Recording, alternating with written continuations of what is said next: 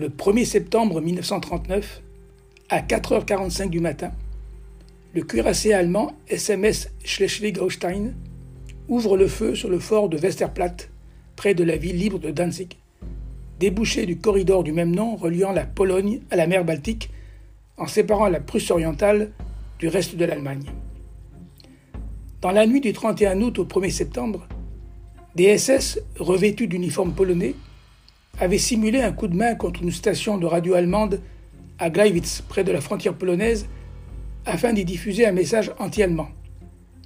Une macabre mise en scène avait été organisée avec un interné d'un camp de concentration revêtu d'un uniforme polonais, abattu sur place pour témoigner de cette prétendue agression polonaise sur le sol allemand. La Seconde Guerre mondiale venait de commencer. Elle allait durer six longues années et causer des dizaines de millions de morts. Comment en est-on arrivé là? 21 ans à peine après la fin de l'autre grand massacre du XXe siècle, la Première Guerre mondiale, qu'on appelle alors la Grande Guerre, celle qui devait être la der des der.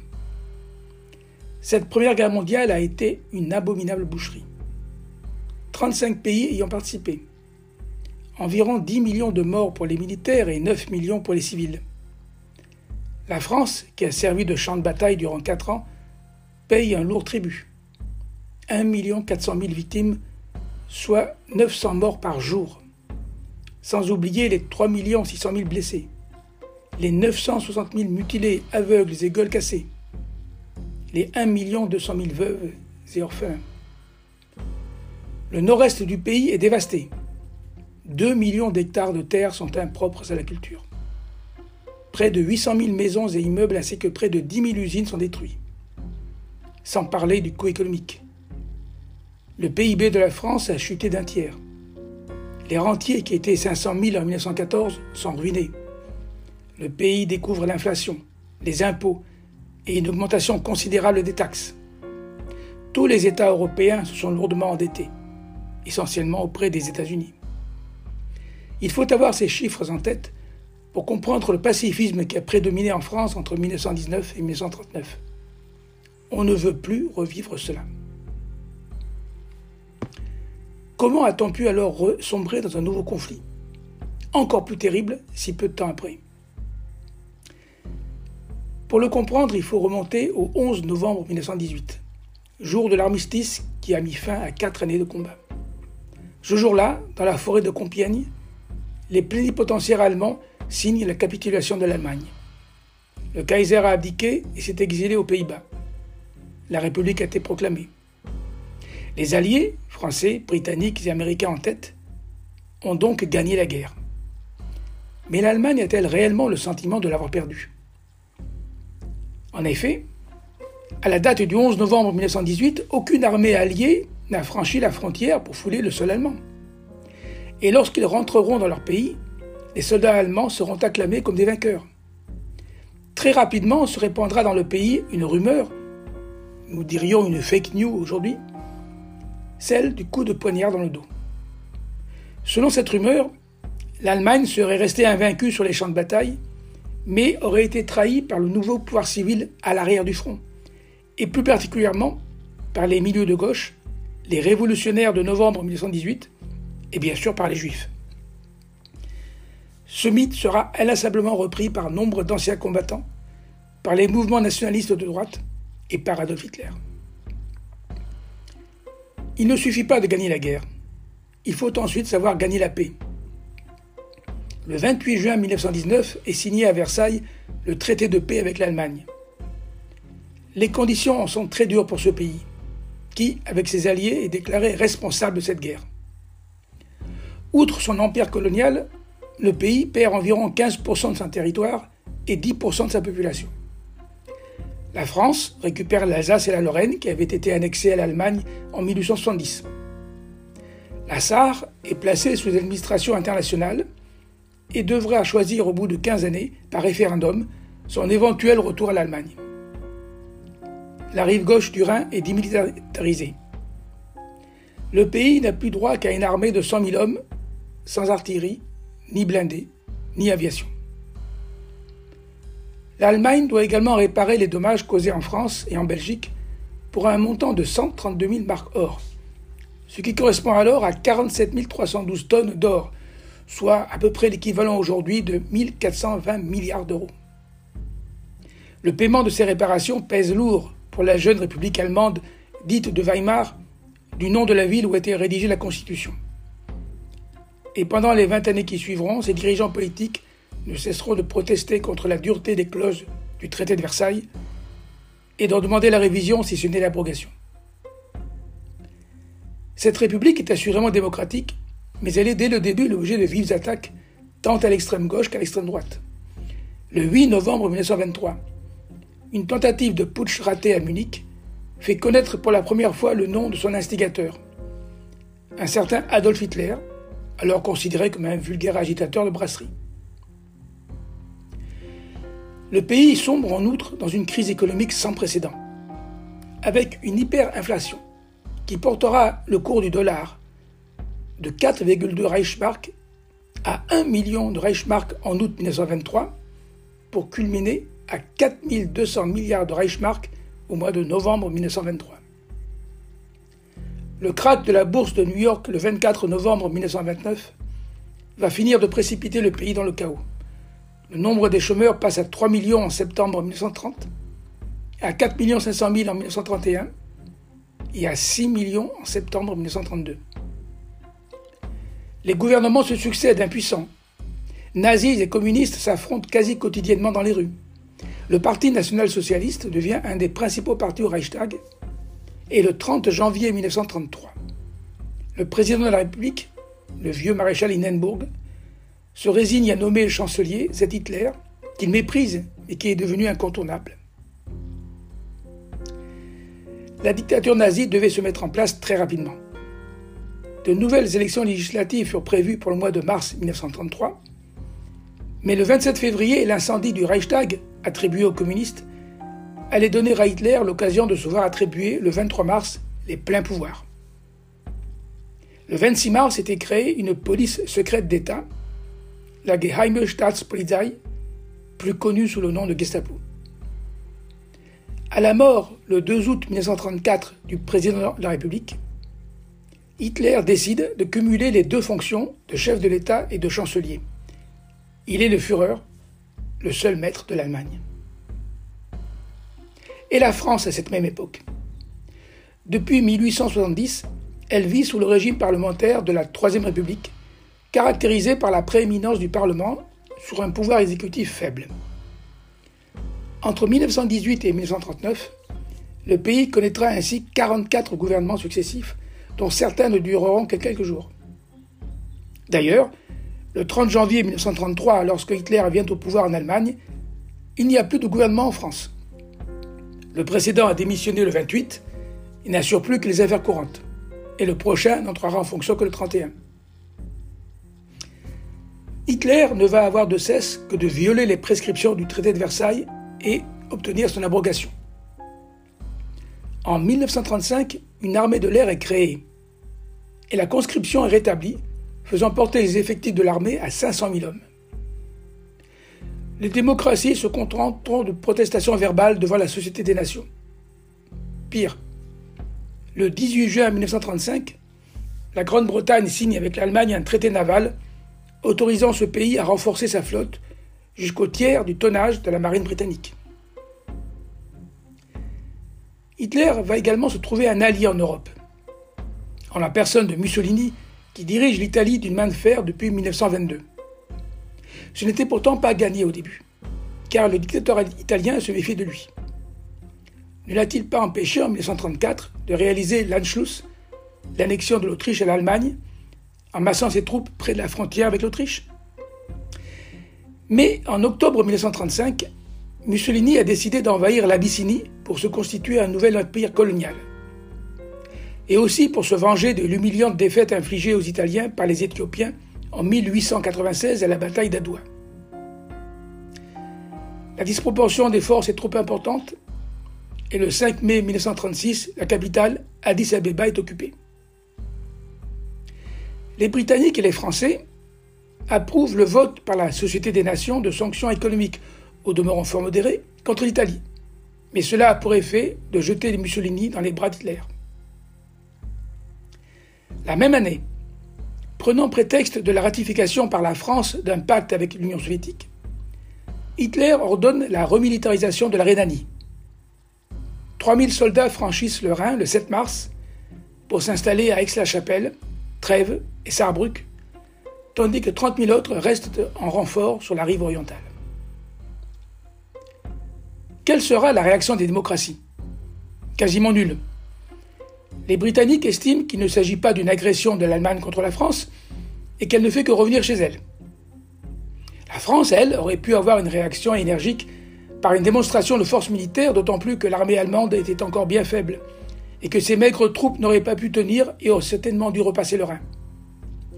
Mais l'état-major français est très mal informé les forces allemandes sont estimées à 300 000 hommes, soit dix fois plus que la réalité.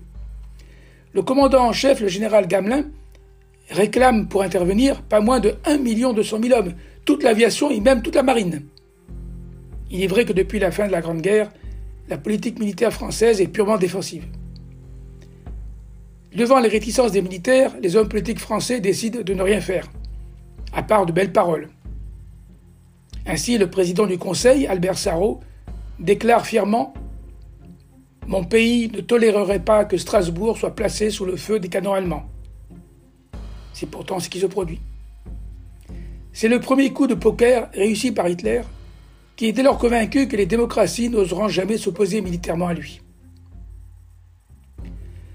Le 18 juillet 1936, un coup d'État militaire en Espagne contre le gouvernement républicain échoue mais entraîne le pays dans une guerre civile sanglante qui durera trois ans. La Grande-Bretagne et la France signent, avec la quasi-totalité des pays européens, un pacte de non-intervention. Mais Hitler et Mussolini n'ont pas ces scrupules et aident les nationalistes, dont le chef est le général Francisco Franco, en leur envoyant des troupes, des blindés et des avions. Le 5 novembre 1937, Hitler réunit ses principaux chefs militaires pour leur exposer ses projets expansionnistes à l'encontre de l'Autriche et de la Tchécoslovaquie, et préciser que l'Allemagne devrait, dans les cinq années à venir, se préparer à une guerre avec la Grande-Bretagne et la France. Mais dans l'immédiat, Hitler va multiplier les coups de poker en commençant, le 12 mars 1938, par envahir l'Autriche afin de la réunir à l'Allemagne. C'est Anschluss que le traité de Versailles avait pourtant formellement interdit. Cette fois, à la différence de la précédente tentative de 1934, Mussolini ne réagit pas, et c'est au milieu d'une foule en liesse que le Führer retourne dans son pays natal. L'Autriche a vécu. Elle devient une simple province du Reich sous le nom d'Ostmark, marche orientale. Une fois de plus, les démocraties ne réagissent pas. Les Britanniques considèrent que l'Anschluss était inévitable, et la France connaît une de ses nombreuses crises ministérielles il n'y a pas de gouvernement depuis le 10 mars. Sans attendre, Hitler se tourne maintenant vers la Tchécoslovaquie, ce pays créé après la fin de la guerre sur les vestiges du vieil empire austro-hongrois. Il existe en effet dans la région montagneuse des Sudètes une forte minorité allemande que le Führer veut réunir au Reich. Mais le but ultime est en réalité la destruction de la Tchécoslovaquie. Première étape de la conquête d'un espace vital en Europe de l'Est, aux dépens de la Pologne et à terme de l'Union soviétique. La Tchécoslovaquie est un des rares États démocratiques d'Europe. Elle connaît effectivement une importante minorité allemande implantée dans les régions frontalières au Reich allemand, les Sudètes. Cette minorité est loin d'être opprimée comme l'affirme la propagande nazie. Les germanophones utilisent librement leur langue, même avec l'administration. Ce sont des citoyens à part entière. Malheureusement, la crise économique mondiale frappe durement les industries tchèques implantées dans les Sudètes, entraînant une montée du chômage au sein de la minorité allemande, alors que du fait de sa politique de réarmement, l'économie allemande connaît une certaine croissance. L'Allemagne entretient l'agitation en soutenant le parti nazi des Sudètes, qui réclame le rattachement de la région au Reich. Le 20 mai 1938, le chef de l'État tchèque, Édouard Beneš, ordonne la mobilisation des réservistes, ce que Hitler, renversant les rôles, considère comme une provocation. La guerre entre les deux pays semble proche. Or, la Tchécoslovaquie est liée à la France par un accord de défense, et l'engagement de ce pays entraînera celui de la Grande-Bretagne. Or, le Premier ministre britannique Neville Chamberlain ne veut en aucun cas engager son pays dans une guerre pour un pays qui lui semble bien lointain. Il croit encore que Hitler veut simplement réparer les injustices du traité de Versailles à l'encontre de l'Allemagne, et qu'en lui donnant satisfaction sur ses revendications sur les Sudètes, on pourrait éviter une guerre. C'est la politique dite de l'apaisement. Mais elle ignore que Hitler veut conquérir toute l'Europe et recherche la guerre. Le président du Conseil français, Édouard Daladier, est un ancien combattant de la Grande Guerre dont il a connu les horaires. Il est pacifiste et surtout il sait que la France ne pourra pas entrer seule en guerre contre l'Allemagne si la Grande-Bretagne ne le soutient pas. Au début du mois de septembre 1938, la situation se dégrade rapidement dans la région des Sudètes. Des émeutes causent plusieurs morts alors que Hitler proclame bien haut dans un discours le 12 septembre le droit des peuples à disposer d'eux-mêmes. Le 23 septembre, la Tchécoslovaquie ordonne la mobilisation générale. Le même jour, la France rappelle 600 000 réservistes. La Grande-Bretagne met sa flotte en alerte. Cette fois, la guerre semble inéluctable. C'est alors que le 28 septembre, Mussolini propose sa médiation pour résoudre le conflit, tout en précisant à Hitler qu'il est de son côté. Le lendemain à Munich se réunissent les responsables des quatre puissances européennes, Hitler pour l'Allemagne, Mussolini pour l'Italie, Chamberlain pour la Grande-Bretagne et Daladier pour la France. Mais il manque deux pays. La Tchécoslovaquie en premier lieu, qui n'a pas été conviée à une conférence qui la concerne pourtant en premier chef, et l'Union soviétique, qui a pourtant signé un accord de défense avec la Tchécoslovaquie, mais qui est encore largement ostracisé. Et de toute façon, ce pays n'a aucune frontière commune avec la Tchécoslovaquie et ne pourrait intervenir pour la défendre d'une agression. La Pologne refusant que les forces soviétiques traversent son territoire. Mussolini va proposer un projet d'accord qui a en réalité été élaboré par les Allemands. Et après une nuit de négociations, les accords dits de Munich sont signés par ces quatre pays. Le président Beneš ne peut que s'incliner. La Tchécoslovaquie est démembrée. Elle doit évacuer tous les territoires des Sudètes qui seront occupés par les forces allemandes dès le 1er octobre. Les Tchèques qui y résident deviennent ainsi des Allemands. Peu importe pour l'opinion publique française et britannique. La paix est sauvée et c'est tout ce qui compte. Chamberlain reçoit un accueil triomphal à son retour à Londres. Il brandit fièrement une déclaration signée par Hitler, affirmant que l'Allemagne et l'Angleterre ne se feront jamais plus la guerre, et en ajoutant Je suis persuadé que c'est la paix pour notre époque. Daladier est plus lucide.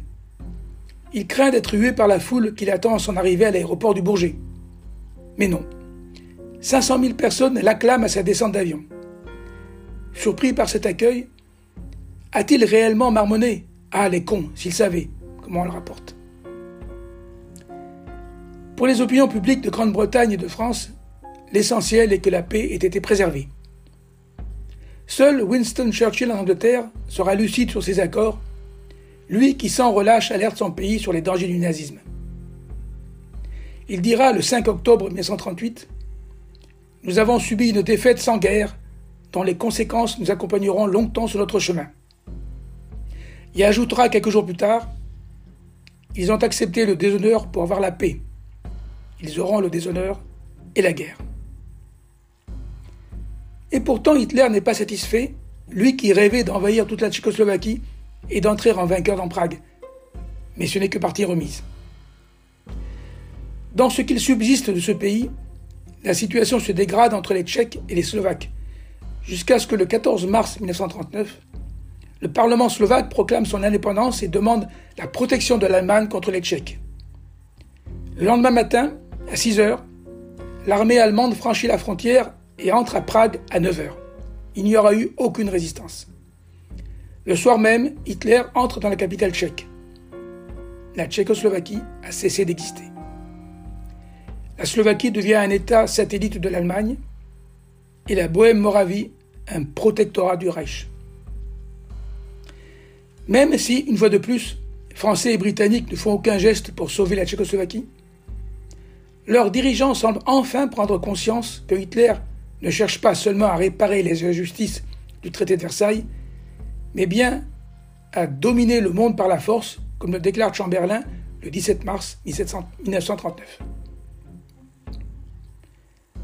Car Hitler ne s'en tient pas là. Et dès la fin du mois de mars 1939, il se prépare à sa prochaine agression. La victime sera cette fois la Pologne. Ce pays avait, au cours de son histoire, perdu plusieurs fois son indépendance. Son territoire partagé au cours du XVIIIe siècle entre la Russie, la Prusse et l'Autriche. Ce n'est qu'après la fin de la Première Guerre mondiale que la Pologne a retrouvé son indépendance avec le petit traité de Versailles signé le 28 juin 1919. Une partie de la Prusse occidentale et la Posnanie sont ainsi intégrées à la Pologne. Mais il y a un souci. Ce nouveau pays n'a pas de débouché maritime. Et, notamment sous l'instigation du président américain Woodrow Wilson, le traité du 28 juin 1919 crée un couloir permettant un accès de la Pologne à la mer Baltique, aboutissant à la ville portuaire de Danzig, qui devient une ville libre sous protection de la Société des Nations. Face à cette ville, les Polonais vont bâtir un nouveau port, Gdynia. Le résultat est que la Prusse orientale se retrouve séparée du reste de l'Allemagne par ce qu'on appellera le couloir ou le corridor de Danzig. Or, la ville de Danzig est allemande à 95%, et sera toujours une pomme de discorde entre l'Allemagne et la Pologne, d'autant plus que dès 1933, les élections au Sénat de la ville porteront les nazis au pouvoir. En Allemagne, la propagande se déchaîne contre la Pologne, prétendant que les citoyens d'origine allemande y étaient persécutés, que les Polonais tiraient sur les passants à Danzig. La tactique d'Hitler est toujours la même. Mais cette fois-ci, même un pacifiste acharné comme Chamberlain a compris et le 31 mars, dans un discours aux communes, il déclare que la Grande-Bretagne soutiendrait le gouvernement polonais si l'indépendance de ce pays était en danger. Hitler ne craint pas d'entrer en guerre contre la Pologne. Il annonce d'ailleurs à ses chefs militaires le 23 mai 1939 que la guerre avec ce pays était désormais inévitable. Mais la Grande-Bretagne et la France sont des adversaires d'une autre dimension. Et surtout, il y a l'Union soviétique dont le rôle, comme en 1914, pourrait être déterminant. Une nouvelle fois surgit pour l'Allemagne le danger d'une guerre sur deux fronts, à l'ouest comme à l'est. Même si les Polonais sont très méfiants vis-à-vis de leurs voisins soviétiques, parfois davantage même qu'à l'égard de l'Allemagne, Britanniques et Français, eux, s'interrogent sur l'opportunité d'un traité d'alliance avec l'Union soviétique. Quelle est alors l'opinion de Joseph Staline, le dictateur soviétique? Les atermoiements britanniques et français au moment de Munich puis de Prague lui ont certainement fait perdre confiance dans les démocraties occidentales. Au mois de mai, il remplace son commissaire du peuple aux affaires étrangères, Maxime Litvinov, plutôt favorable aux Occidentaux et partisan de la sécurité collective, par Vyacheslav Molotov, résolument hostile à cette politique. Néanmoins, celui-ci n'écarte pas l'idée d'un pacte d'alliance à condition qu'au préalable ait lieu des entretiens d'état-major. Fin juillet, Français et Britanniques acceptent d'envoyer des missions militaires à Moscou, avec à leur tête le général Domingue pour la France et l'amiral Brax pour la Grande-Bretagne. Mais il ne s'agit pas de personnalités politiques de premier plan. Ils n'ont même pas autorité pour conclure un accord et doivent en référer au préalable à leur gouvernement.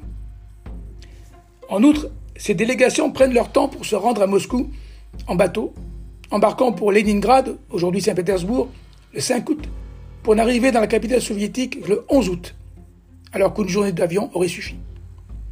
Car il est déjà trop tard. En effet, le ministre allemand des Affaires étrangères, Joachim Ribbentrop, poussait un Hitler encore réservé à conclure un accord avec l'Union soviétique. Au début, il ne devait s'agir que d'une négociation d'ordre économique, mais rapidement l'idée d'un accord politique se fit jour. Staline hésite. A-t-il intérêt à s'allier avec Hitler plutôt qu'avec les démocraties occidentales? Il a le sentiment que la France et la Grande-Bretagne entament les négociations sans grande conviction de parvenir à un traité d'alliance. Et puis un accord avec l'Allemagne lui donnerait un répit. Et qui sait, lui permettrait de profiter d'une guerre mutuelle entre puissances capitalistes. Le 21 août 1939, Staline a pris sa décision. Il invite Ribbentrop à Moscou. Celui-ci arrive le 23 août, et le lendemain, le monde stupéfait apprend qu'un pacte de non-agression a été signé entre le Reich allemand et l'Union soviétique. Personne ne sait alors que ce pacte contient un protocole secret additionnel par lequel ces deux pays se partagent la Pologne, avec en outre pour l'URSS l'annexion des États, des États baltes, qui n'ont conquis leur indépendance que 20 ans auparavant, et de la Bessarabie. La nouvelle fait l'effet d'une bombe. À Moscou, la présence de la délégation franco-britannique n'a plus lieu d'être et elle est invitée à quitter le pays. Avec un flegme tout britannique, Chamberlain se contentera de ce commentaire. C'est une fâcheuse nouvelle.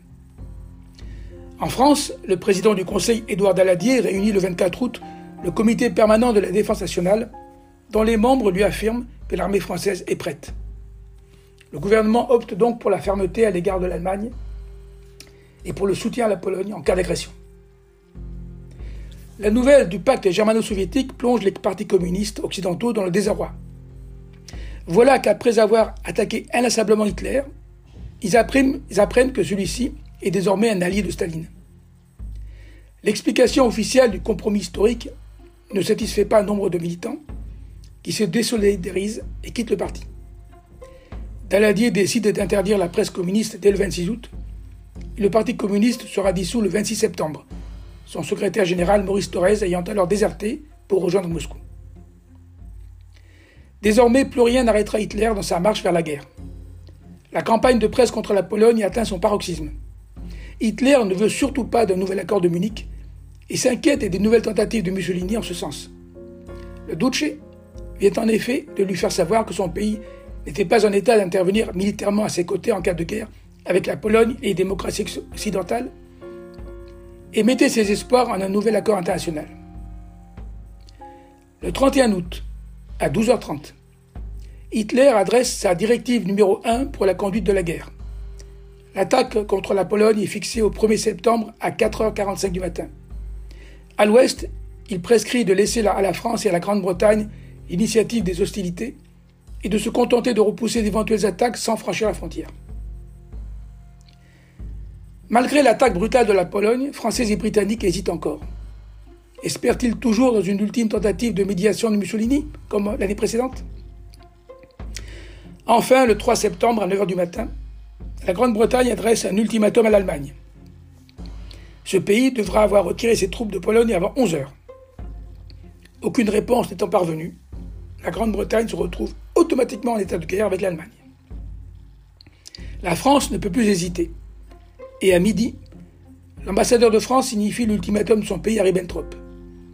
À défaut de retrait des forces allemandes de Pologne, à 17h, la France sera à son tour en état de guerre avec l'Allemagne. Ribbentrop déclare à l'ambassadeur C'est la France qui sera l'agresseur.